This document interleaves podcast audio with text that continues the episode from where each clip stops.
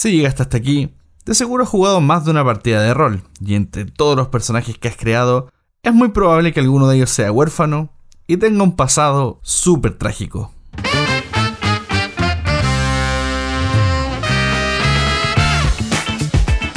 Soy Lorena Mancilla y estás escuchando Manual de Supervivencia Lúdica, un podcast de Devir donde conversaremos sobre juegos de mesa, rol y realmente cualquier cosa que quepa en tu ludoteca.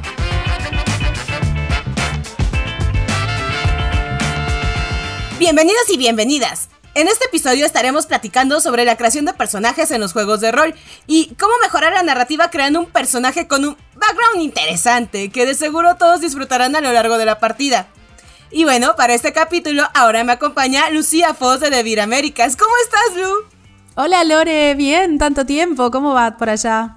Ya teníamos un buen rato sin grabar un capítulo tú y yo. Sí, sí, por eso ya, ya tocaba.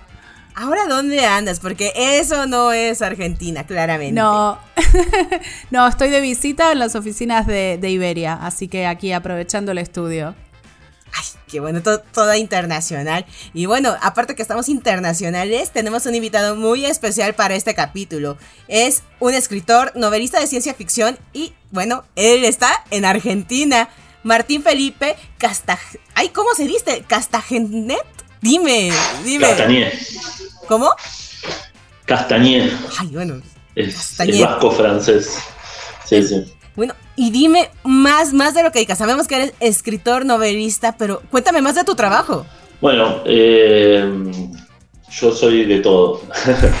soy novelista, soy cuentista, soy traductor, soy editor. Trabajo en la editorial Orsay. Eh, se fundó en Barcelona eh, con fundadores argentinos que después eh, volvieron a Buenos Aires. Eh, dado que Lucía ahora está allá, correspondía que apareciera alguien de Buenos Aires para, ocupar su lugar geográfico. Y, y, también soy doctor en letras, profesor universitario, lo que quieras. ¿Qué quieres que sea? Yo, lo puedo hacer. También es papá. Y también soy padre. padre de, niño y de personajes. un poco de todo, un poco de todo. Todos los directores de, de, rol me parece que somos un poco padres de personajes, ¿no? No solo los novelistas.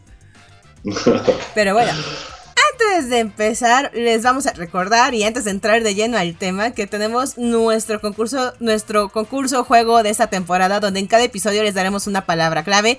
Ya estuvimos aquí discutiendo entre los tres qué palabra será en este capítulo, donde en el post de estreno de Instagram va a tenernos que comentar cuántas veces la dijimos. Entonces los primeros tres que lo comenten se van a llevar puntos y al final de la temporada quien tenga más puntos, bueno, se va a definir así quién es el ganador. Entonces, en este consenso dijimos que la palabra clave del día de hoy va a ser motivación, en singular. Ya saben, siempre aclaramos plural singular. E iniciamos desde este momento. Cuando digamos esa palabra que ya mencioné, no, esta vez no les voy a regalar ninguna palabra. y espero que el invitado tampoco se las regale ahorita. Es que otros invitados les han regalado tres de, de cajón y es de ahí. les gusta complicarlo al juego a los, a los invitados a veces. De repente. Pero bueno, iniciamos. Como los personajes. Como los personajes, buen segue. Ahí, bien ahí, el enganche.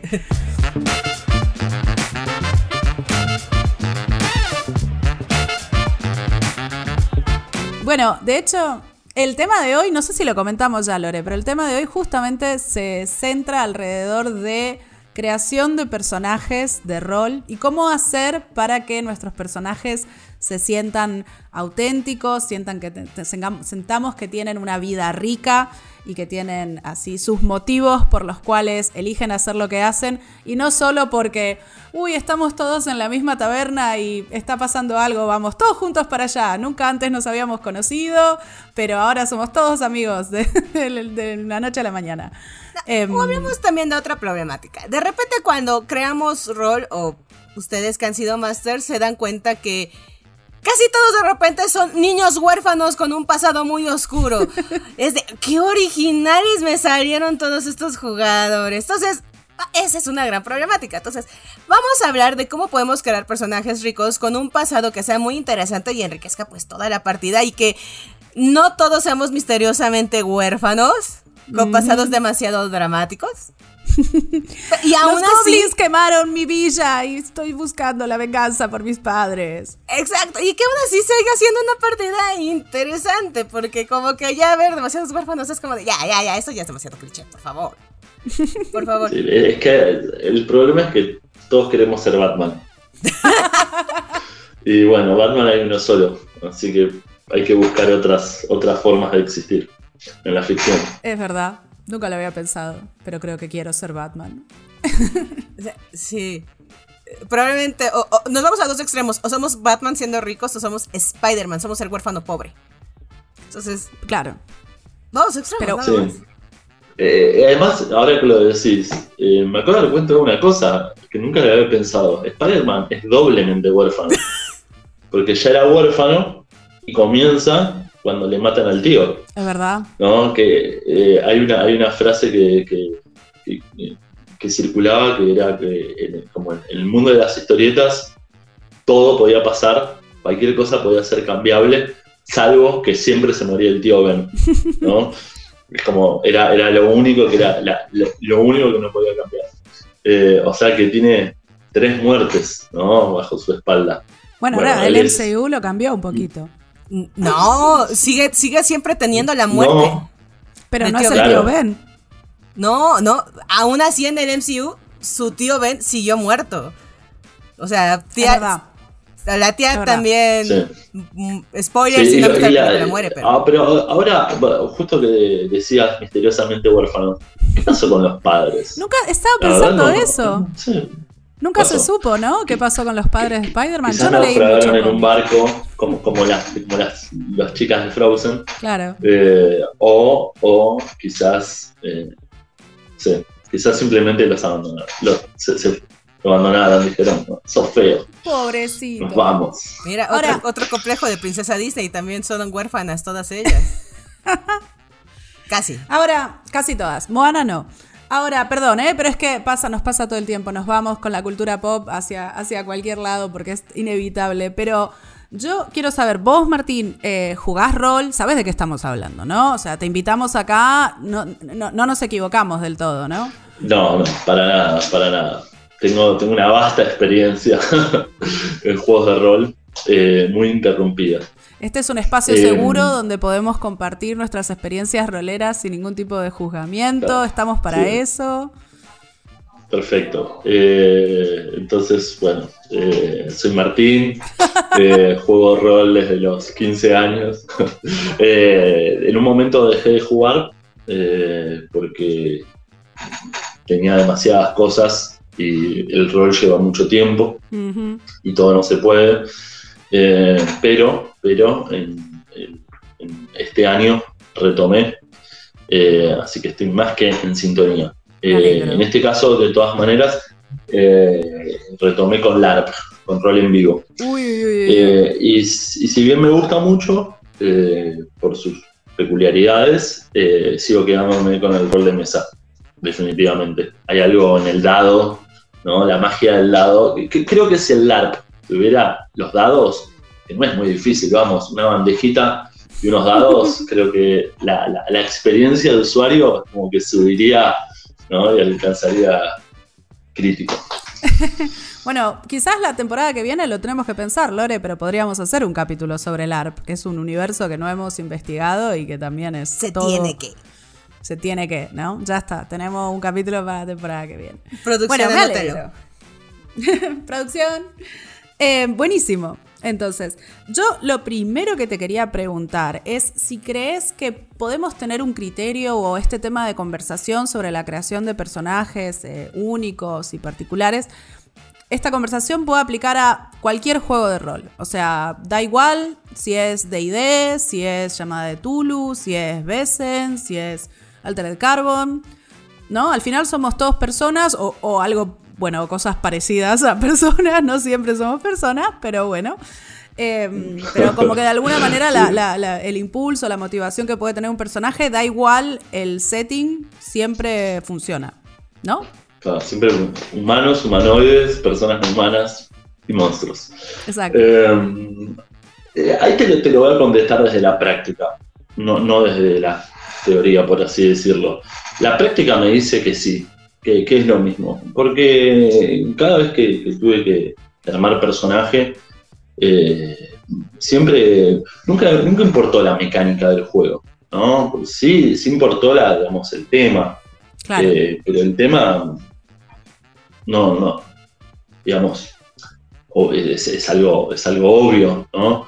Eh, pero en realidad, digamos, cuando uno habla de diferencia entre juegos, ¿no? Eh, está pensando en, las diferencias, ni siquiera lo piensa en empresas, ¿no? O sea, podríamos decir White Wolf, no sé qué, no, estamos pensando en dinámicas, ¿no? En mecanismos de juego. Mecánicas, sí. Y creo que los mecanismos de juego, eh, en ese caso, digamos, dado que soy novelista, es como que es voy a, voy a mencionar varias veces, eh, esa puede ser una palabra, novela. Dado, dado que lo soy, voy a poner varias analogías, eh, pero una sería que en, un, género literario no puede cambiar el, dispositivo narrativo, ¿no? puede ser más vanguardista, más tradicional, más de género, menos de género, pero un personaje sigue siendo un personaje. Es como que es una unidad, ¿no? Y esa unidad, con esa unidad no, esa unidad no se mancha, diría Maradona. Demasiadas referencias argentinas vamos a tener hoy, Lore, lamento. Estás en, estás en minoría. ¿Por qué no me traje mi diccionario de argentino-mexicano? Vamos a intentar meter todos los argentinismos posibles. ¡Oh, no! lo, hubiera planeado y voy a estar comiendo un choripán mientras charlábamos. Tomando un mate. bueno, buenísimo. Y, mm, ok, yo estoy de acuerdo con vos. En mi experiencia da lo mismo qué juegos esté jugando, qué mecánicas esté jugando. Lo importante es pensar qué tipo de personaje quiero llevar.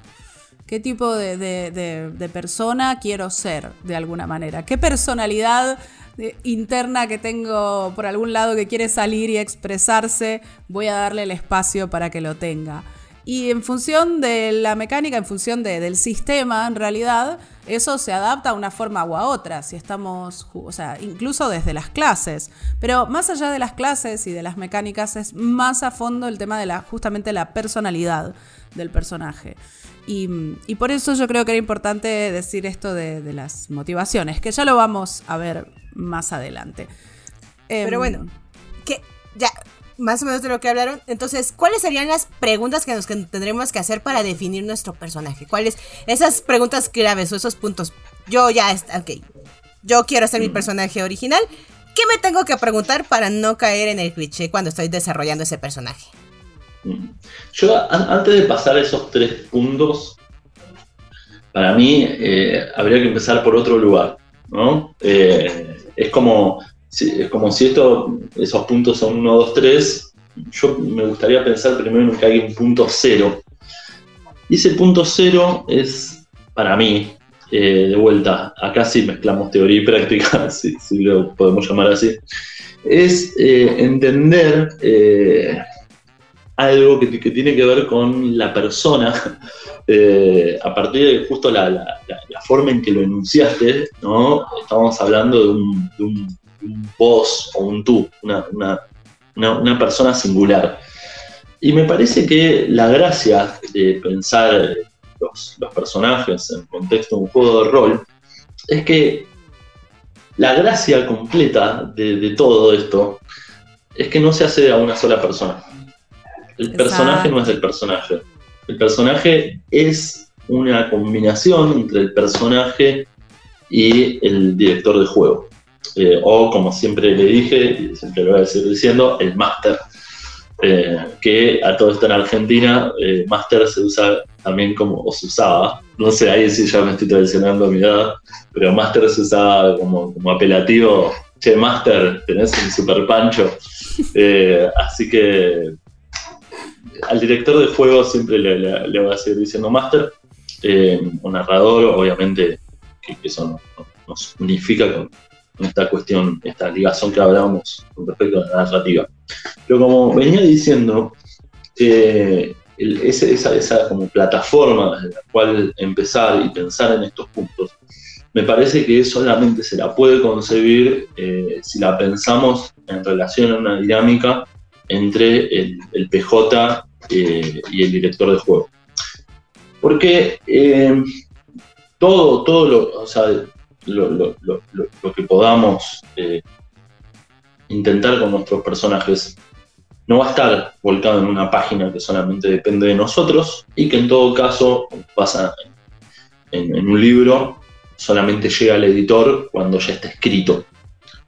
Acá eh, la dinámica es diferente, acá sí podemos pensar en el, sistema. Eh, es decir, es un sistema que se da ¿no? con una intervención del narrador, del director de juego durante la, sucesión de hechos que hace que un personaje sea personaje. Entonces, como siempre está interviniendo, como no le queda otra cosa que intervenir, para mí lo mejor que se puede hacer es todas estas cosas, que, vamos a charlar ahora, es primero hablarlas con el máster, de antemano. Es decir, eh, pongamos situaciones X, ¿no? Una planilla, ¿no? Eh, una planilla desde cero. Una hoja en blanco, una hoja de personaje en blanco. Una hoja de personaje en blanco. ¿no? Pongamos que ya conocemos las reglas, ¿no? No, necesitamos, digamos, la guía del máster, ¿no? Ya, ya, sabemos cómo repartir los puntos. Eh, una vez, ahí sí lo hacemos solos, ¿no? Pero una vez que tenemos eso, ¿no? Que es lo, básico. Los lineamientos. Eh, esenciales. Para mí hay que negociar las demás cosas, ponerse de acuerdo con el, director. Eh, en ese sentido me parece eh, que se parece mucho más a, eh, más que a un, a un escritor, digamos, escribiendo solo, se parece precisamente, usando la palabra director, ¿no? al cine, donde, donde el actor ¿no? tiene ganas de llevar al personaje por un lugar ¿no? que quizás no está expresado totalmente en un guion. ¿no? El guion es como el punto de partida, ¿no? pero todos sabemos que un guion no es una película, bueno, acá lo mismo, ¿no? Eh, entonces, los tres puntos ¿no? que, me gustaría que pensáramos, me parece que todo el tiempo tienen que ver con eh, ese primer encuentro ¿no? con, con el máster, ¿no? Eh, y después, a lo largo de sucesivos encuentros, ¿no? quizás antes de cada partida, ¿no? en un punto muerto de alguna partida, ¿no? Eh, pero me parece que esa, esa conversación aparte es, para mí es esencial. Eh, por eso me parece que todo esto que estamos hablando, no solamente para los PJs, ¿no? sino también para los, los directores de juego que estén escuchando esto.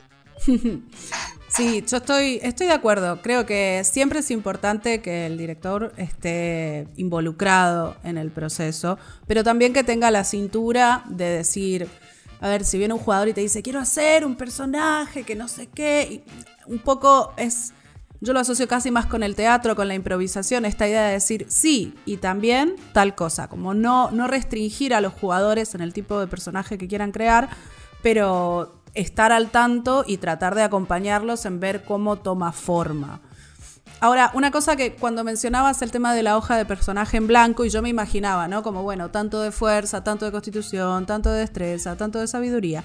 Como que a veces creo que asociamos mucho la creación de un personaje con esas cosas, esos números, las estadísticas de los, de los personajes, y no tanto su personalidad. Y me parece que un poco lo que hoy queremos explorar es justamente la personalidad, porque un guerrero así genérico, bueno, va a pegar muy fuerte y probablemente derrote muchos enemigos, pero no tiene, yo creo que la gracia de jugar rol, como el, saborcito que tiene jugar rol, la diferencia, tiene que ver siempre con que, bueno, cada situación es única, cada aventura es única porque los jugadores y los personajes son diferentes. Si todos jugamos un guerrero genérico, con un mago genérico, con un clérigo genérico, va a ser más o menos igual toda la aventura. Entonces, ¿Cómo podemos hacer para, una vez que la página está llena de, estadísticas y de datos y de, bueno, el de 20 más 5 pega y entonces el daño tanto, eh, que cómo, em, cómo embebemos de personalidad a esos personajes que los hagan diferentes y únicos en relación a cualquier otro personaje que pueda tener sus mismos stats de alguna forma. Y ahí es donde entra la creatividad. Sí, porque los stats siempre, siempre van a ser números que se repiten. No, no, no, nunca, nunca va a haber mucha, mucha variación. ¿no? Tenemos la misma cantidad de puntos y hay que repartirla ¿no? de una manera que es una manera muy limitada. Y lo más óptimo posible, siempre tratamos de, de, como, ¿no? tener la mayor cantidad de stats posibles en cada una de las que nos conviene. Eh, y, después que estamos pensando, digamos, por algo estamos acá charlando, ¿no? en jugadores que, vienen jugando hace tiempo, eh, entonces que buscan explorar, digamos, los, matices de un juego de rol. Eh, un jugador, digamos, principiante, eh, puede maravillarse con el juego simplemente con una hoja prearmada, un personaje no prototípico y listo. Pero nosotros acá estamos pensando en otra cosa, nosotros estamos pensando en habitar nuestros personajes, que nuestros personajes sean únicos. así que efectivamente yo, concuerdo y, por eso lo interesante de esta charla es, pensar en cómo, cómo dejar de ser una, esa mera combinación de números. Pero bueno, eh, habíamos estado hablando de los tres puntos. Claro, como para tener. Para definir a los personajes. Como si fuera una especie de mini guía para la gente que nos está escuchando, de decir, ok, me hago estas tres preguntas o parto de estos tres pilares y en función de las respuestas que tenga, ya empiezo a construir un personaje más único. ¿Tenemos? ¿Existen? Sí, digamos, si tienen la hoja en blanco y ya llenaron la parte de los stats, ya lo tienen, ya eligieron el personaje y siempre llega la parte de ahora escribe tu background, escribe tus motivaciones, es de, bueno, aquí siempre llego, a ser cliché, ¿cómo lo cambio?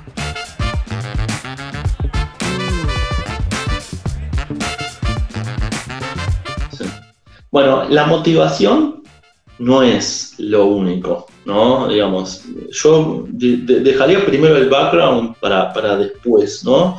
Eh, o sea, no pondría el background, ¿no? Únicamente, eh, digamos, no mencionaría el background en estos tres puntos voy a mencionar. Porque el background, digamos, es, tan esencial, ¿no?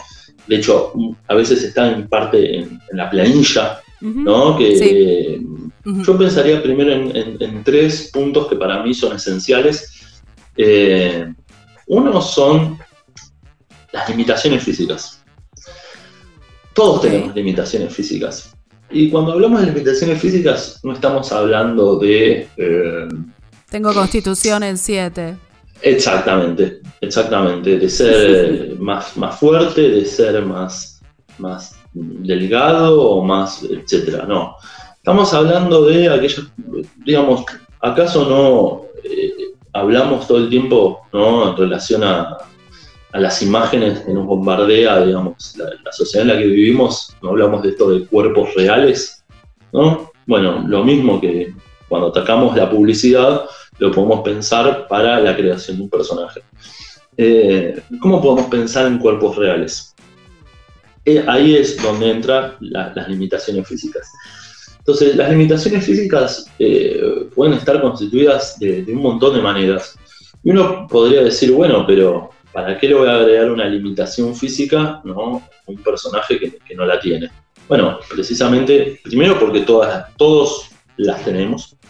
Y segundo, porque esto no es una competencia de velocidad, de fuerza, de resistencia. Esto no son los Juegos Olímpicos.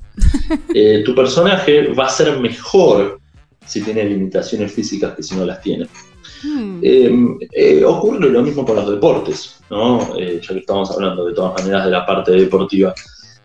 Todos los deportes parten de una limitación, ¿no? Incluso esto que estamos hablando de ser el más rápido, ser el más rápido en qué? en los 100 metros, ahí ya hay una limitación, ¿no? Jugar al tenis, bueno, está la red. la limitación es parte del desafío. Entonces, cuando uno dice, che, voy a armar un, una novela. Bueno, ahí tenés un límite, ¿no? El límite que es de mínima. Si tenés 30 páginas no es una novela. Tenés que alcanzar un límite, ¿no? Y que en este caso funcione de mínimo. O uno quiere hacer un soneto, y bueno, entonces tenés que saber que eh, tenés que armar estos 14 versos con, eh, con versos de 11 sílabas, etc. Bueno, esas limitaciones hacen al arte. ¿no? Eh, Marilyn Monroe decía, la belleza es imperfección. Bueno, eh, me parece que podemos dar vuelta a la frase y que no solo es belleza de imperfección, sino que es identidad. Entonces, hay algunas limitaciones físicas que son más, más evidentes que otras. Eh, y acá, obviamente, la, primera de todas, ¿no? Son pensar en,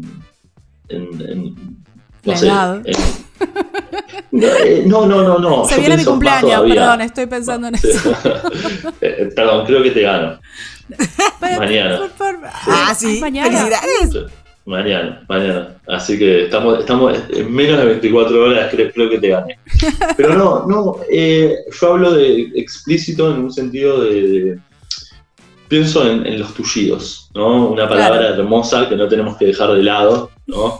Eh, miembros amputados, ¿no? O que falten directamente desde el nacimiento. Eh, ese quizás es, es el, el, ¿cómo se llama? El, más obvio, claro. el paradigma en relación a esto, pero no hay que descartarlo eh, simplemente porque sea obvio, porque siempre, siempre funciona. Claro. Eh, en las historias, eh, pensemos en el famoso manco del fugitivo, ¿no? pero me, me, iba a meter, a meter, a mencionar amputados famosos. ¿Qué ibas a decir? No, que mientras estás hablando voy pensando, por supuesto, como uno lo que piensa primero es una, una limitación así como muy explícita, pero también puede ser necesitar anteojos. También puede ser, em, no sé, digo, eh, hay como limitaciones menos obvias, que es verdad que a partir de eso... Claro, como que a partir de eso, un personaje que tenga esas cosas... Estaba pensando, por ejemplo, cuando salió Encanto, que la gente decía, Mirabel es la primera eh, princesa de Disney, volviendo a Disney, con anteojos. Ay, yo me fui Como a, Lore. Yo me fui a otro lado. que no la vi todavía? Yo me fui a otro lado. ¿Se llama Mirabela? Mirabel. ¿Qué cosa, Lore? Para, yo, Mirabel. Yo, pensé en cómo entrenar tu dragón, Hiku. Le falta una pierna. Y eso es interesante el personaje y, y la limitación al contrario. Bueno, que lo tiene también, que lo tiene Hiccup también, o sea, que, que, a Hiccup le falta una parte del ala y a, y a. Ah, a, a Toothless. Chimuelo. Chimuelo. Chimuelo. Sí, e-, era con chi. Eh, sí, es una traducción interesante. Me hizo gracia. Em, sí, em, iba a decir varias cosas, tantas cosas que, ya me olvidé alguna. Ah, sí, eh, no es casualidad que Cómo entrenar a tu dragón estén basadas en libros. Es verdad. ¿no? Hay una saga de libros. ¿no? Eh, eso, eso, uno, lo puede ver, digamos. Hay muchas veces que uno lee críticas cinematográficas, ¿no? Y dicen, esta película es buenísima por esto, esto y esto, son todas cosas que ya estaban en el libro original. Claro, el crítico no tiene por qué haber leído el libro. Eh, en este caso, me parece que como entrenar a tu dragón adquiere ese, ese patos, ¿no? Esa, esa cuestión, bueno, en este caso al final de la primera película, ¿no? O ya, digamos, cuando empieza la segunda, eh, precisamente por esa, esa, profundidad, digamos, que muchas veces puede alcanzar un libro y que quizás a, una película, digamos, dirigida de estudio, ¿no? Quizás, quizás le, suele costar más. Entonces, em, perdón, pero eh, retomando, o sea, sería, la, primera sería el tema de las restricciones como físicas que puede llegar a tener. Exactamente, y acá es muy importante lo que vos decías, ¿no? De pensar no solamente, yo dije para empezar las, grandes, las visibles para los demás, ¿no? Sí. Eh, obviamente si vos dijiste la edad, la edad eh, es una, si eso eh, se constituye como una limitación. Em, ahora, vos dijiste las chiquitas, ¿no? Bueno, las chiquitas pueden ser, por ejemplo, una alergia. Una alergia. O, o que, por ejemplo, pensemos que tenemos un bárbaro, ¿no? Seguramente al bárbaro le han roto la nariz en ah. alguna ocasión. Si no, si no, no sos un bárbaro. Probablemente. ¿Qué pasa, cuando te, ¿Qué pasa cuando te rompen la nariz? Después te cuesta respirar. No, o sea, no como Benny Hopper en, Blue Velvet, no, pero, pero sí, ¿no? Que, quizás tenés que saber que como tenés el tabique desviado, ¿no? Y te quedó desviado, bueno, hay cosas, ¿no? Que, por ejemplo, tenés que, no sé, respirar debajo del agua, aguantar la respiración debajo del agua, siempre hay consecuencias de esas cositas. Y estaba pensando también, porque siempre puede venir, ¿no? Como un jugador así medio munchkin que diga, bueno, no, pero mi poción de curar heridas leves o moderadas o extendidas eh, me cura también el tabique desviado. Y Obviamente ahí ya depende del director de juego y demás, pero me parece que me, parece, más divertido justamente esta propuesta que tenés de cómo tomar estos pequeños detalles, tipo un bárbaro alérgico a, no sé, la sal, por ejemplo, me parece muy divertido. Como que puede otorgar un montón de espacio para el roleo y para eh, la personalidad que no tienen que ver necesariamente, o sea, sí, bueno, las mecánicas del juego te permiten arreglarlo, pero es más divertido no hacer con eso y que no, si total no, no, incide directamente en cuánto daño vas a hacer en batalla. Obvio, por eso, eh, e, incluso si influyera, ¿no? Es como de vuelta, no es una competición. Claro. te va, es, tu personaje va a morirse en la primera partida simplemente por eso. Eh, pienso, imaginemos, imaginemos que esto fuera una, eh, una, un juego de Vikings. No sé si vieron Vikings, O, de la saga. No, no, no, sé si hay algún juego sobre vikingos. Sí, sí, hay. Debe haber. Bueno, imaginemos. Vikings está basado en las sagas nórdicas. De hecho, se llaman así porque las sagas son las diferentes generaciones ¿no? dentro de una misma familia. Eh, Ivar the Boneless ¿no? Pongamos que nos toca jugar con Ivar. Eh, gran historia, ¿no? Imaginemos que no, existe, no existe el personaje, lo inventamos nosotros. Súper interesante. Gran historia. Eh, eh, por eso, si, el director del juego dice, bueno, voy a hacer un hechizo permanente para que se te... Bueno, entonces ahí en todo caso... Pierde la gracia. lo, que estaría bueno es que haya algo que luego contrarreste. Por algo inventaron la kriptonita. Fíjate, me recuerda algo. En un grupo de rol vi que un máster estaba preguntando cómo masterear a alguien con silla de ruedas. Y lo que le contestaban los demás desde. ¿Y por qué con silla de ruedas? ¿Por qué no le pones un hechizo y ya que esté de pie? ¿Por qué alguien quisiera eso? Y yo fue como un. Bueno, él no les está pidiendo la solución de un hechizo, solo está preguntando cómo masterearías a alguien que su personaje sería en silla de ruedas. ¿Por qué buscan la eh, solución así? un hechizo y ya.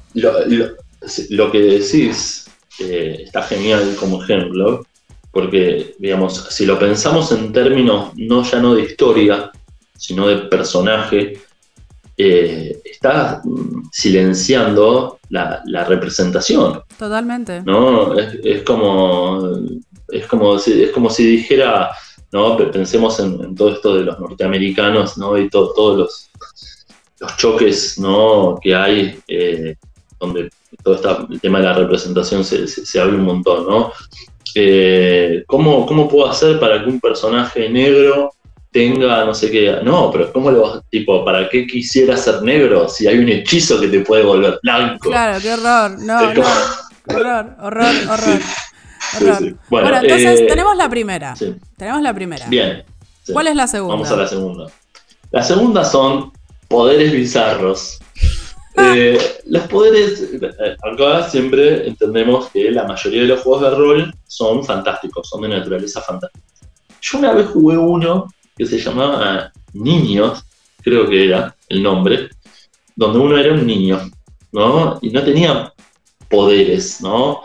Eh, básicamente era, era como tipo trepar cosas, ¿no? Tipo eh, es muy raro para, un juego de, mesa, hay de todo, de ¿eh? mesa. Hay de todo, hay de todo. En las viñas del señor rolero. Así Fue que... muy divertido. Fue muy divertido. Casi le llamaba niño. Eh, ese no era, no era fantástico, ¿no? y, pero la mayoría lo son, ¿no? Entonces, digamos, uno siempre termina teniendo poderes de alguna manera u otra en casi todos los juegos de rol.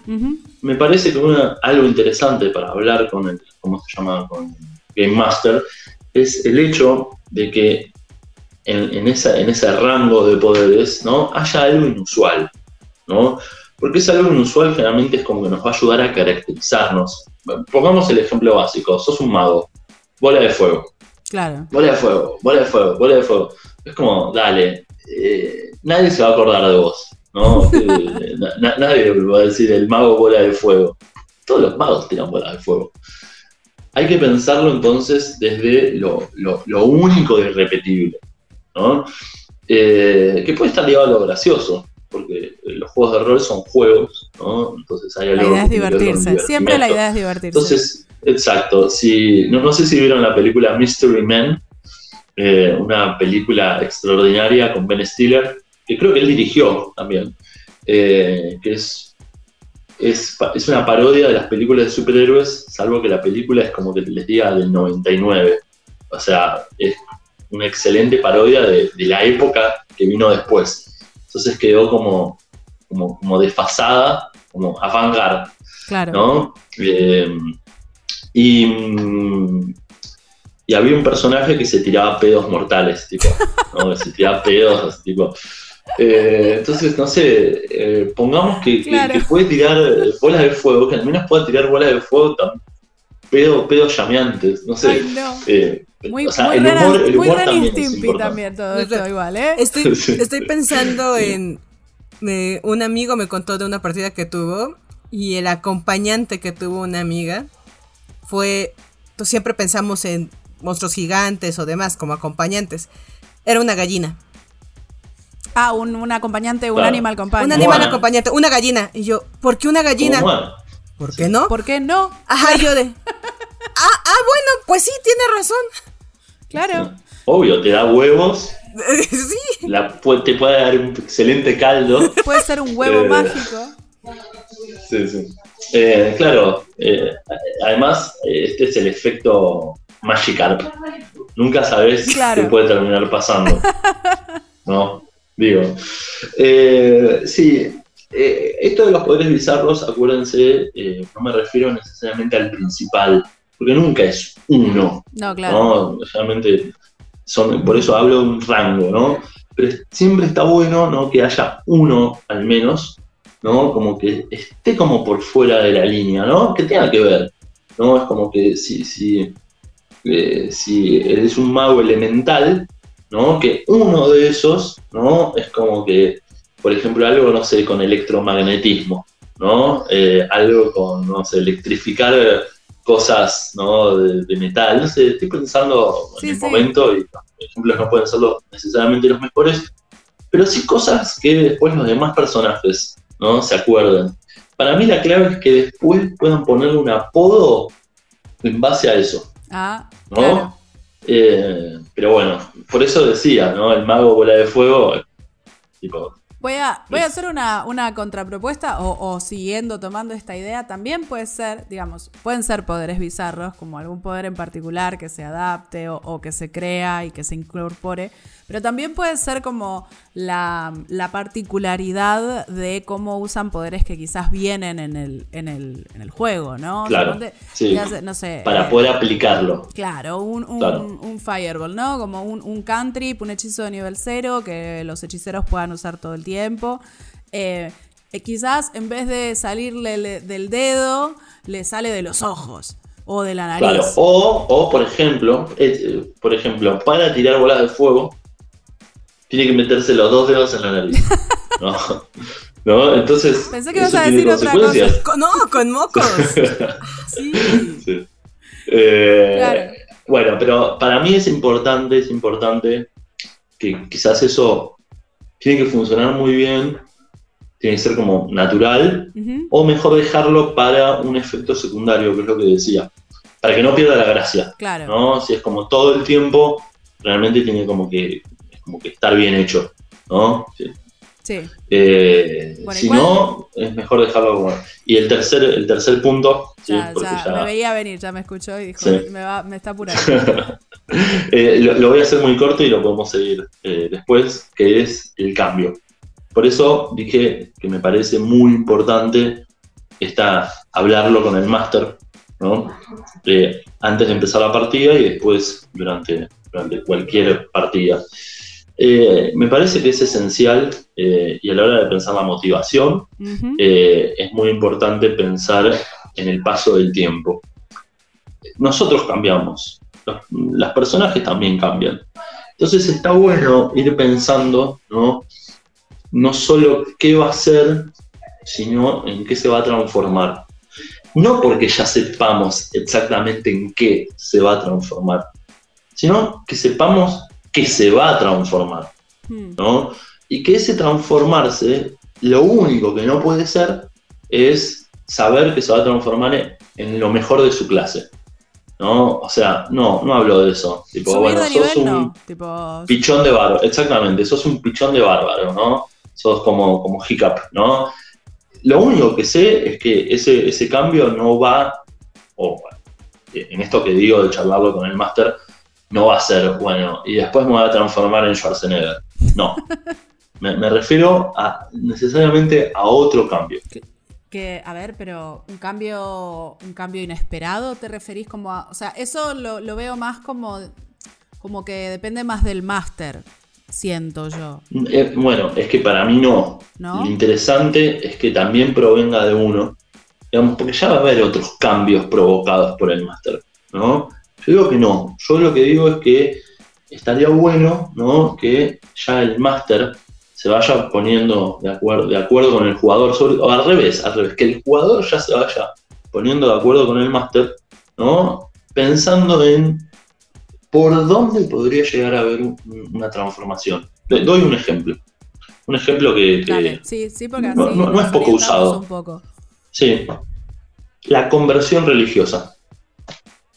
¿No? Claro que el, imaginemos que esto es, una regla a la hora de armar personajes, ¿no? Que el personaje, el, jugador siempre tiene que decir, ¿no?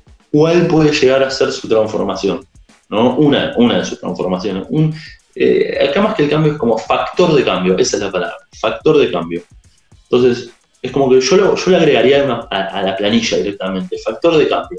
Entonces, si fuera este ejemplo, el personaje, ¿no? Pues hablar con el director, diría, bueno, el factor de cambio es que le tienta mucho ¿no? la, necesidad de encontrar eh, cierta mensaje trascendente. No le tinta mucho a la religión. ¿no? Y hay un par de religiones de este mundo, ¿no? Pensemos en un juego de rol basado en Juego de Tronos, ¿no? A este, por tal cosa, es como que le tentaría la religión del dios ahogado. No, pero es de, Invernalia, tipo, conoce, es como, bueno, no, justo en Invernalia sí la conocen, ¿no? Es como, eh, como muy atrás mano, no importa, saber que está esa posibilidad, ¿no? Entonces, ahí es como que hay una especie de desafío entre el, entre el máster y el jugador, ¿no? En si en algún momento ese personaje llega a conocer esa, esa alguna religión. Puede ser esa, puede ser otra, ¿no? pero saber que si se llega a encontrar con ese, con ese elemento, posiblemente es como que se dispare el factor de cambio. ¿no? Pero que, que, sepan los dos que está ese factor de cambio ahí.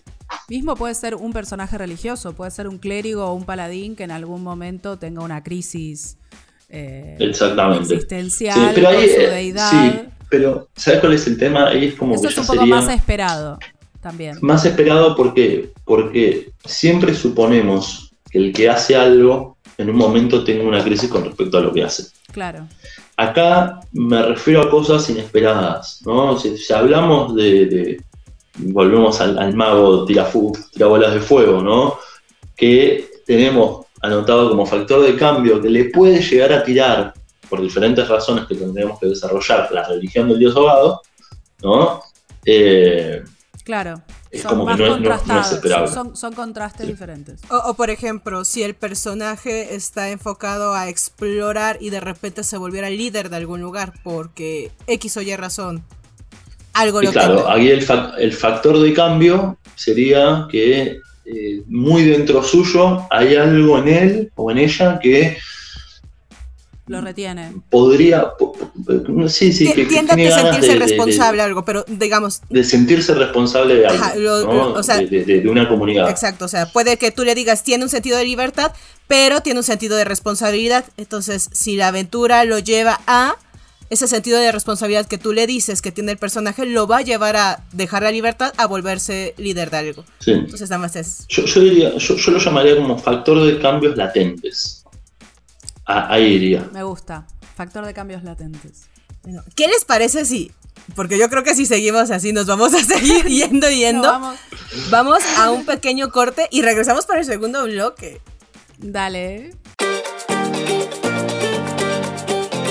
¿Quieres darle una segunda vida a tus juegos favoritos pero no sabes cómo?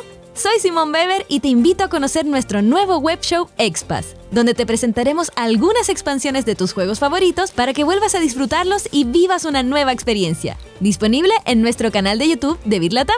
¡Te esperamos!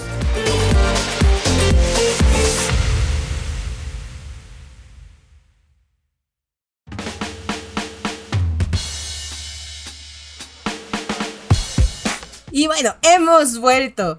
¿Qué les ha parecido nuestros nuevos shows de Expas? Ay, ¿viste, Lore?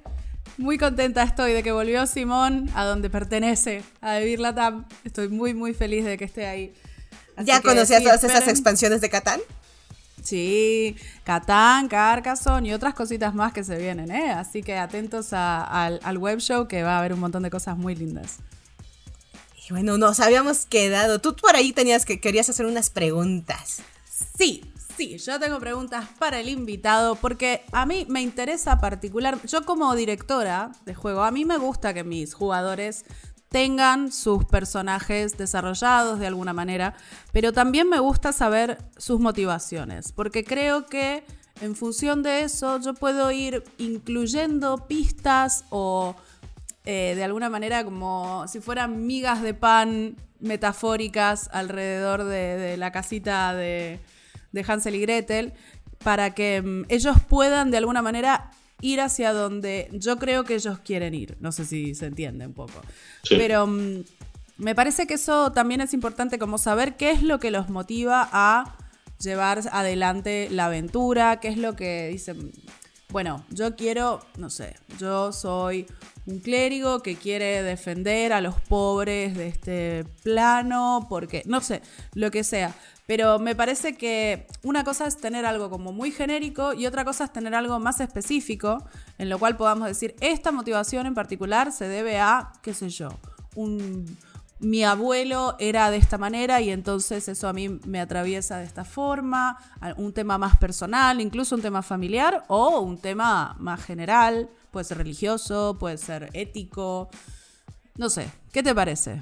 Yo, yo ahí lo que pienso es eh, tomar la motivación como algo eh, que se puede como desplegar, ¿no? Como algo que tiene pliegues, ¿no? Y lo podemos desplegar de diferentes, diferentes maneras. Y esas, cada una de esas maneras va por lugares diferentes, o sea, no, no son exclusivos, ¿no? Uno es eh, las motivaciones a corto plazo y a largo plazo. Porque a corto plazo es el presente. Y a largo plazo es el futuro. Y me parece que tienen que coexistir de las dos. Eh, si no coexisten de las dos, hay un problema.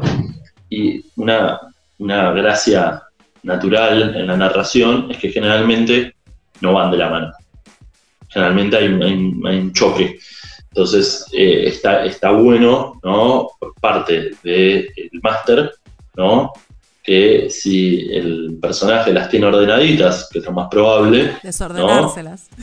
de- desordenárselas, ¿no? Entonces hacer que, que sean contradictorias, que es el núcleo del conflicto. Eh, hay una frase que siempre, siempre se me viene a la mente, eh, porque representa muy bien mi vida, que es eh, que lo urgente no tape lo importante, ¿no? Es la, la vida de todo trabajador freelance, ¿no? Que tenemos un montón de trabajos, no sé qué, y llega al final de un día y logramos hacer un montón de cosas que había que hacer para allá, y de pronto nos llega un mail que nunca habíamos contestado, tipo, nos contestan diciendo como, tipo, che, tipo, ¿Y ¿qué onda? O, o que uno siente culpa, quizás te vuelvan a escribir y dices, yo sabía que tenía que escribirle antes. ¿Y qué pasó? ¿Qué pasó? Que estuvimos haciendo todas esas cosas para allá y eh, no pudimos desarrollar para, para- para lo importante. Entonces, Entonces, si hablamos de varios pliegues, uno es corto plazo versus largo plazo, ¿no? Eh, otra es... Eh, Por ejemplo, una de largo plazo que se me ocurre es la típica, no sé, hay una espada, una reliquia familiar que se ha perdido a lo largo de las generaciones. Exacto. ¿no? Guerra de cruzados contra los demonios y el personaje obtiene una pista. Sabe que la quiere. Sabe que la quiere. Eh, y entonces el máster le da una pista. De repente alguien cuenta que en un monasterio, en tal lugar, se contó la leyenda, se encontró un pergamino que menciona una espada que tiene la misma característica, el mismo, la misma empuñadura que la legendaria. Entonces ahí ya... Ahora, eso de, poner pistas, ¿no? Vital para una quest, ¿no? Sobre todo si estamos pensando en términos algo a largo plazo en una campaña a largo plazo, eh, lo interesante sería que el, Game Master le dé esa pista ¿no? que el, jugador esperaba, ¿no? porque lo había arreglado previamente, pero que esa pista choque, contradiga la quest, digamos, de la party en, este momento. en este momento, ¿no? De, la, de la que es ya, ¿no? Que es como eh, tenés tipo, mirá que si haces esto tenés que dejar a tu grupo que justo te había dado el rol de vigilar si venían los tragos. Claro. ¿no? Eh, pero justo ahí está pasando en la caravana, ¿no? El sabio, ¿no? Que justo tiene la clave para. ¿Qué haces? Obvio, obvio. Bueno, después, eh, otra, otra de estas motivaciones que podemos desdoblar es en las que el, personaje sabe de manera consciente y las que no. Eso me parece algo excelente para pensar las motivaciones. Que no significa que el jugador no lo sepa. Acá me parece que es importante como despegar jugador de personaje. Em, por eso habla, esto tiene mucho que ver con esto de estos factores latentes. Puede estar ligado. Eh, una, hay motivaciones, ¿no? Que está bueno que el personaje sepa, y también hay otras que está bueno que el personaje no sepa, pero que estén ahí, ¿no? Y que, sean parte, ¿no? de, la, de la trama, ¿no? De, ese horizonte hacia el, que nos estamos moviendo. Eh, entonces, mm, ahí me parece muy útil. ¿Me podés dar un ejemplo? me, me, cuesta un poco bajarlo a lo concreto. Sí. Pensando en el trasfondo. El trasfondo es el tiempo del relato, ¿no? Que no dijimos. Hablamos del presente, hablamos del futuro. El trasfondo es el pasado. Eh, pongamos que en el pasado, ¿no? Vamos a esto que hablamos de, Batman, ¿no? En el pasado eh, mataron a tus padres, ¿no? Entonces, de una forma misteriosa. En el callejón de Ciudad Gótica. Exacto, vos sos misteriosamente huérfano, como dijo Lore. Eh, entonces, hay inconscientemente, ¿no? Eso te genera algo que puede ser algo que obviamente que no sea principal, que no sea visible en el presente, ¿no? Que sea, eh, ahí podemos convertirse en un vigilante nocturno, ¿no? que sea formar una familia, ¿no? Eh, cosas, entonces, por ejemplo, si nuestro personaje es un vigilante nocturno, ¿qué sería lo otro? Por ejemplo, claro. formar una familia, claro. que es lo que no puede, que es lo que no hace Bruce Wayne, eh, o al revés, ¿no? Si es un padre de familia, ¿no? Que siempre, pero que tiene esto, ¿no? Saber que dentro de él hay una necesidad de vengarse, una necesidad de, de que haya justicia en un mundo que por naturaleza no es justo. Claro. Entonces, eh, pero me parece que lo interesante de esto siempre es que no sea parte de lo consciente de ese personaje, es decir, de lo principal. Em, Eso es un desafío, me parece, para los jugadores. ¿eh? Eh, o sea, tener un dato, tener una información y no usarla conscientemente. Digo, estamos hablando en términos de jugadores avanzados. Sí, pero, pero eso es lo que va a hacer 3D al personaje, precisamente. Porque decir, sí, es un huérfano y es un... Bueno, ¿y cómo se vuelve el, el juego de rol, me parece lo que dijo Lore es, excelente, porque eh, el juego de rol funciona por arquetipos. Sí. yo amo los arquetipos. Y el arquetipo no es un estereotipo. Eh, los arquetipos no son, son, son roles, son funciones. Y hay algo que lo separa del estereotipo, que es un insulto en estos casos, que es que los estereotipos son unidimensionales. Los arquetipos no son unidimensionales. ¿no? Los arquetipos permiten ser, ¿no? digamos, el desarrollo del arquetipo sin que por eso sean unidimensionales. Claro. Entonces, eh, me, parece que, siempre que, considerando que estamos pensando en jugadores avanzados, que por eso están escuchando este podcast, eh, me parece que eh, creo que perfectamente pueden ir de vuelta. Por eso vamos a mi punto cero. Mi punto cero es el diálogo con el máster. si el máster sabe eso, pongamos que al jugador le cuesta, cosa que para mí no va a pasar, no va a pasar, pero pongamos que le cuesta, ahí viene el máster, ¿no? Claro. Como diciendo, como, che, te estás olvidando, tipo, el personaje, tipo, es como este padre de familia, ¿no? Que es el médico del pueblo, el médico de la partida, no sé qué, ¿no? Y de pronto hay una situación de mucha injusticia que no tiene que ver necesariamente con él, ¿no? Y es como que no, es como que es muy pasivo, ¿no?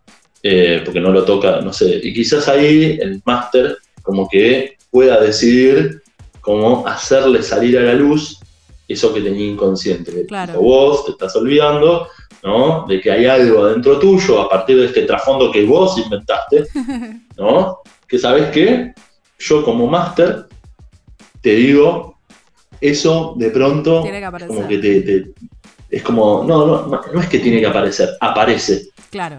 ¿No? Vos es como que de pronto te vienen imágenes, para mí un director de juego puede hacer eso. Es decir, vos, mientras ves, mientras estás haciendo esto, te empiezan a aparecer imágenes de, cuando mataron a tus papás en un callejón después de ver el zorro. tipo, eh, ¿qué haces con eso? Sí, sí, entiendo, entiendo. Ah, claro, ahí es, el máster es fundamental para traerlo hacia acá a mí me hace pensar también que, mm, digamos, eh, una cosa que a mí como máster me gusta mucho hacer es pedirle a mis jugadores que me cuenten cómo se sienten sus personajes con respecto a los otros personajes de la party. Porque a veces uno piensa en la party como un todo unificado en el sentido de que todos vamos hacia un lugar y todos tenemos el mismo objetivo de derrotar al dragón o lo que sea.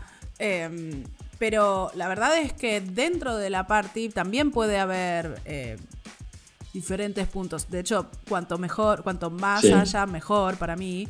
Diferentes puntos de vista, diferentes. Bueno, este pues no me cae tan bien, pero sé que es buen tipo y entonces lo acompaño, pero creo que lo que está haciendo se está equivocando. O hay otro que diga, no, este a mí la verdad que me cae fatal, pero es un medio para un fin. Necesito que esté esta persona en la party porque nos ayuda de tal manera. Mm. Entonces, también me hace pensar en una cosa son como las motivaciones colectivas y otras son las individuales, que venimos hablando más que nada de las individuales ahora. Mm. Em, pero de alguna manera se puede construir. Sí, Ahí, me parece genial que el máster logre, por eso me parece importante que hable antes, ¿no? que logre equilibrar para que en algunas cosas coincidan los objetivos grupales y en otras cosas sean no solo, ¿cómo se llama?, distintas, sino contradictorias. Claro, ¿no? Eh, exactamente, ¿no? Que, que, los lleve a antagonizar, incluso aunque no quieran, ¿no? Eh, aunque sean, de hecho, más interesante todavía, es tu mejor amigo, piensan exactamente lo mismo de todo, pero en este punto, y justo en este punto, curiosamente, son completamente diferentes. Uno está a favor de la negromancia y el otro no. Exactamente, ¿no? Eh, y ahí obviamente importa mucho el trasfondo, ¿no? Eh, cosa que le, dé fundamento ¿no? a ese tipo de, nociones. Eh, ahí me parece que tiene que ver el máster guiando la creación de personajes. guiar a los personajes ¿no? a, por ejemplo, saber diciendo, bueno, ya hay un montón de personajes que tienen esta característica, ¿no? ¿por qué no mejor vas para este otro lado? ¿no? Eh, eso del individual y lo colectivo es otro de los pliegues ¿no? Eh, Y ahí también entra para mí como el tema de la familia, que justamente empezamos diciendo, bueno, no solo huérfanos, pero también tomamos a Batman como ejemplo. Entonces, eh, cuesta escapar. Y yo sé que, yo sé que eh, en general la construcción del trasfondo huérfano tiene que ver con que con que no haya nada que retenga al héroe o al personaje en, su casa. Porque si alguien tiene familia, e hijos, muy difícilmente va a mm. querer irse a, de una aventura a, a, una pero es que, por ejemplo, por más que seas huérfano, creciste de alguna manera. Es decir, alguien te creció, entonces también estás atado de alguna manera o debes de tener algún desarrollo. No, no es que por osmosis pasaste de niño a adulto y no tienes raíces. No, sí, o como que, claro, como que si los huérfanos no tuvieran raíces. No, eh, claro. al revés, quizás tienen más noción de qué significa vivir en comunidad. Pero también eh, puede ser interesante tener a los padres vivos o a la familia en algún lugar esperándolos o quizás han sido, no sé, raptados por esclavistas o quizás no, quizás siguen en su casa de Va a haber más historias si están vivos. Claro, exacto. Entonces me parece que hay como un recurso que solemos descartar bastante que, que no habría que hacerlo, porque ¿qué, motiva realmente, al final, cuál es la fuerza más poderosa del universo? El amor, obviamente. Y entonces, digo, la familia como representación de, del amor, más eh, desde la tierna infancia, eh, eso puede ser una excelente motivación para que un personaje se comporte o no se comporte de una manera o elija tomar una decisión y no otra. Entonces, yo no la mm. descartaría. Sí. Es que yo, no solo no la descartaría, para mí es vital eso. Eh, obviamente está bueno que haya un huérfano, sí, pero más que un huérfano, que esté especificado si tienen, perdón, no si tienen, cuál es la familia. Claro. ¿no? Porque incluso los, lobos solitarios tienen alguien, o tuvieron a alguien, siempre, un mentor, alguien, aunque sea, el típico asesino despiadado, siempre alguien tuvieron. Eh, entonces, me parece lo interesante acá es siempre en el trasfondo dejarlo claro. ¿Quiénes son esas personas que lo formaron? Eh, sean familia o no. ¿Y quién queda vivo? ¿No? O a veces tampoco necesariamente tiene que ver con la muerte. Por ejemplo, pongamos que el personaje se emperra en que estén todos muertos. ¿no? Ahí el director le tiene que decir, ok, pero estás obsesionado con sus restos mortales. ¿Mm? Uh. Entonces estás atado a algo. Eso sería interesante. Entonces llevas esos restos mortales. O tus armas. O las armas están hechas de los restos mortales.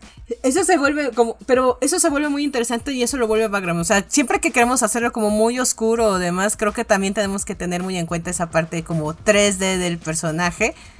Para que no se nos vuelva en los fanfiction, los llaman Mary Sue o Mary Stu de todo lo pueden, todo está bien, no hay ningún problema y son súper poderosos.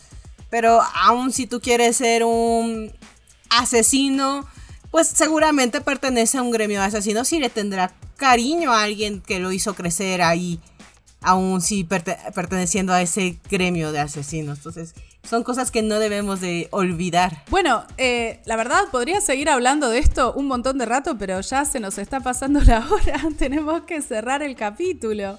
Pero nos vamos con tantas ideas interesantes. No sé, alguien debe de hacer un personaje con las partes del cuerpo de sus seres queridos que sean armas. Me gusta. Martín, esa es una idea muy interesante. Alguien debe, si está escuchando eso, debe de hacerse un personaje así.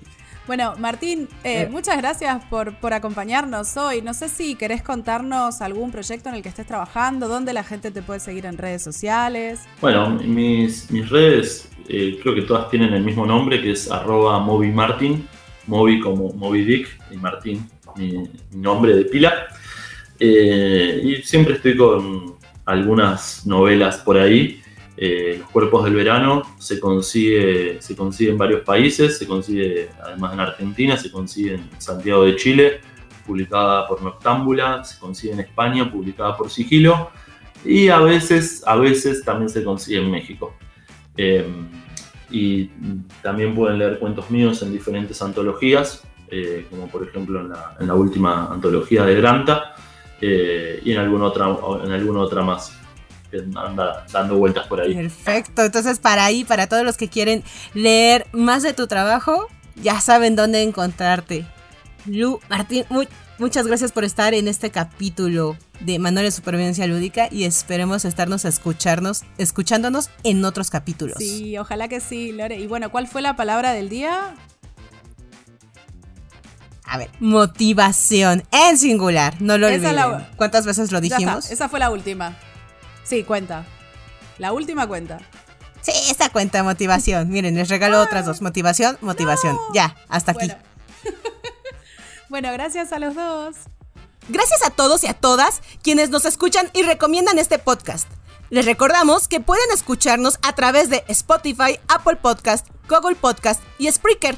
Además, para conocer más sobre nuestros juegos de mesa y nuestro catálogo disponible en tu país, visítanos en www.devir.com o en las redes sociales de Devir Américas, Argentina, Chile, Colombia y México. Y por supuesto, no olviden el juego de cada episodio para llevarse algunos premios de juegos de Devir al final de la temporada. Nos estamos viendo en un próximo capítulo. Bye bye.